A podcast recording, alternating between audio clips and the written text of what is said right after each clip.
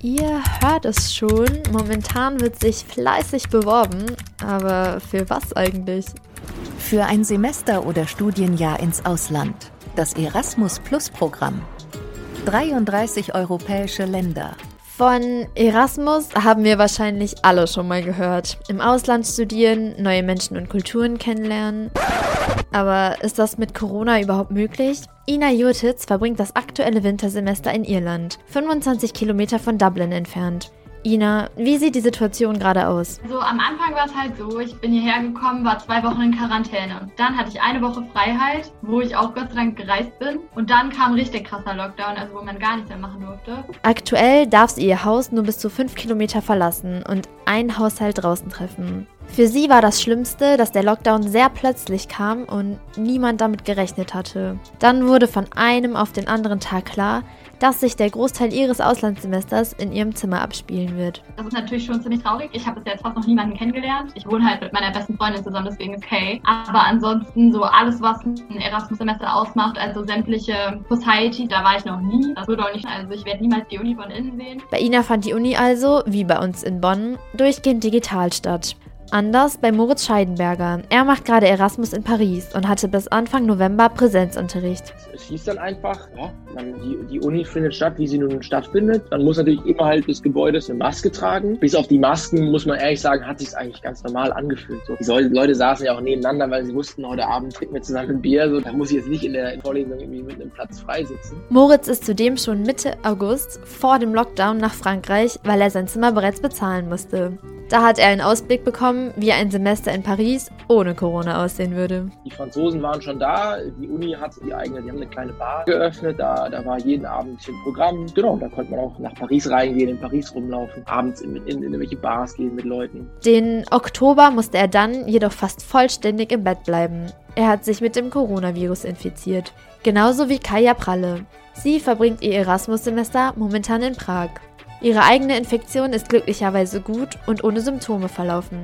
Was sie mehr getroffen hat? Als äh, meine beste Freundin hier an Corona erkrankt ist und es ihr halt richtig, richtig schlecht ging und ich dann halt regelmäßig mit ihr telefoniert habe, das dann so sehr hautnah mitbekommen habe, wie schlecht es einem damit gehen kann. Den Großteil ihrer FreundInnen hat Kaya bei einem Sprachkurs kennengelernt, der bereits vor dem Semester begonnen hat. Wir haben schon vom Schlimmsten am Semester gehört. Was war denn das Beste? Grundsätzlich jedes Mal, wenn ich irgendwen von meinen Freunden gesehen habe. Ich glaube, man fängt halt an, so, so einen Spaziergang im Park irgendwie ganz anders wertzuschätzen, wenn man halt so nicht wirklich andere Möglichkeiten hat, was zu machen. Deswegen ist das dann direkt schon was total Cooles, was ganz Besonderes. Kaya hatte vorher lange überlegt, ob sie ihr Erasmus-Semester wegen der Corona-Pandemie absagen soll und hat sich letztendlich dagegen entschieden.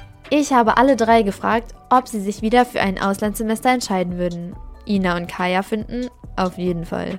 Also ich bereue es auf gar keinen Fall hierher gekommen zu sein. Also das, was ich gesehen habe, gefällt mir mega gut. Und ich finde, ich habe auch das Beste aus der Situation so gemacht. Das Einzige, was ich mir vorher überlegen würde, ist, ob man damit klarkommt, dass sich die Situation die ganze Zeit ändern kann und ob man damit klarkommt, so viel auf sich allein gestellt zu sein. Ich habe auch trotzdem jetzt gerade keine schlechte Zeit. Also ich habe trotzdem Spaß. Wir machen trotzdem dann Ausflüge in die Nationalparks, weil man da halt ohne Probleme noch wandern gehen kann oder ohne Probleme noch hingehen kann. Und einfach dadurch, dass ich in Deutschland praktisch auch nicht mehr machen könnte, als ich jetzt hier machen kann, dann äh, stört mich das Ganze gar nicht so sehr. Auch Moritz würde wieder am Erasmus-Programm teilnehmen. Er war bereits im Bachelor zwei Monate in England. Auch nach seiner Zeit in Frankreich stellt er wieder fest. Ich glaube, selbst unter den aktuellen Bedingungen ist Erasmus eine Erfahrung, die einen selber sehr weiterbringt. Verändert auch, man entwickelt sich sehr einfach, weil man sonst nicht in so eine Situation geworfen wird, irgendwo neu anzukommen.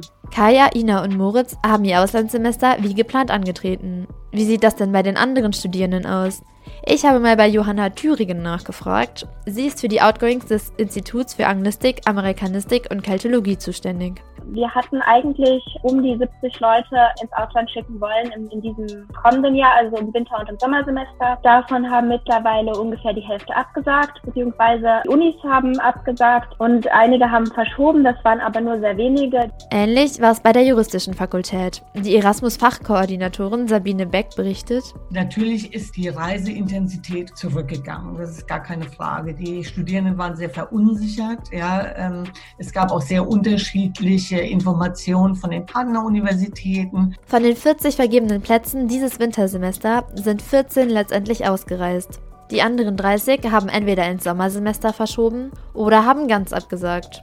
Was würdet ihr denn den Studierenden raten? Bewerben oder eher nicht? Ich sage immer, die Bewerbung bindet sie für gar nichts, wenn sie Interesse haben, ins Ausland zu gehen. Und wir wissen alle nicht, was auf uns zukommt in die nächsten Jahre. Aber bewerben Sie sich ruhig und dann schauen wir weiter. Es gibt für alles irgendwo eine Lösung. Also jetzt erst recht, weil man kann immer, je nachdem wie die Lage sich entwickelt im nächsten Jahr, ganz kurzfristig absagen. Das ist überhaupt gar kein Problem, weil wir wissen ja auch nicht, es kann ja sein, dass nächstes Jahr schon wieder alles relativ normal ist. Also Hoffnung ist viel da und deshalb würde ich sagen, bewerbt euch auf jeden Fall. Ihr habt es gehört, wenn ihr jetzt Lust auf ein Semester im Ausland bekommen habt, haut in die Tasten und vielleicht hört es sich dann nächstes Jahr so bei euch an.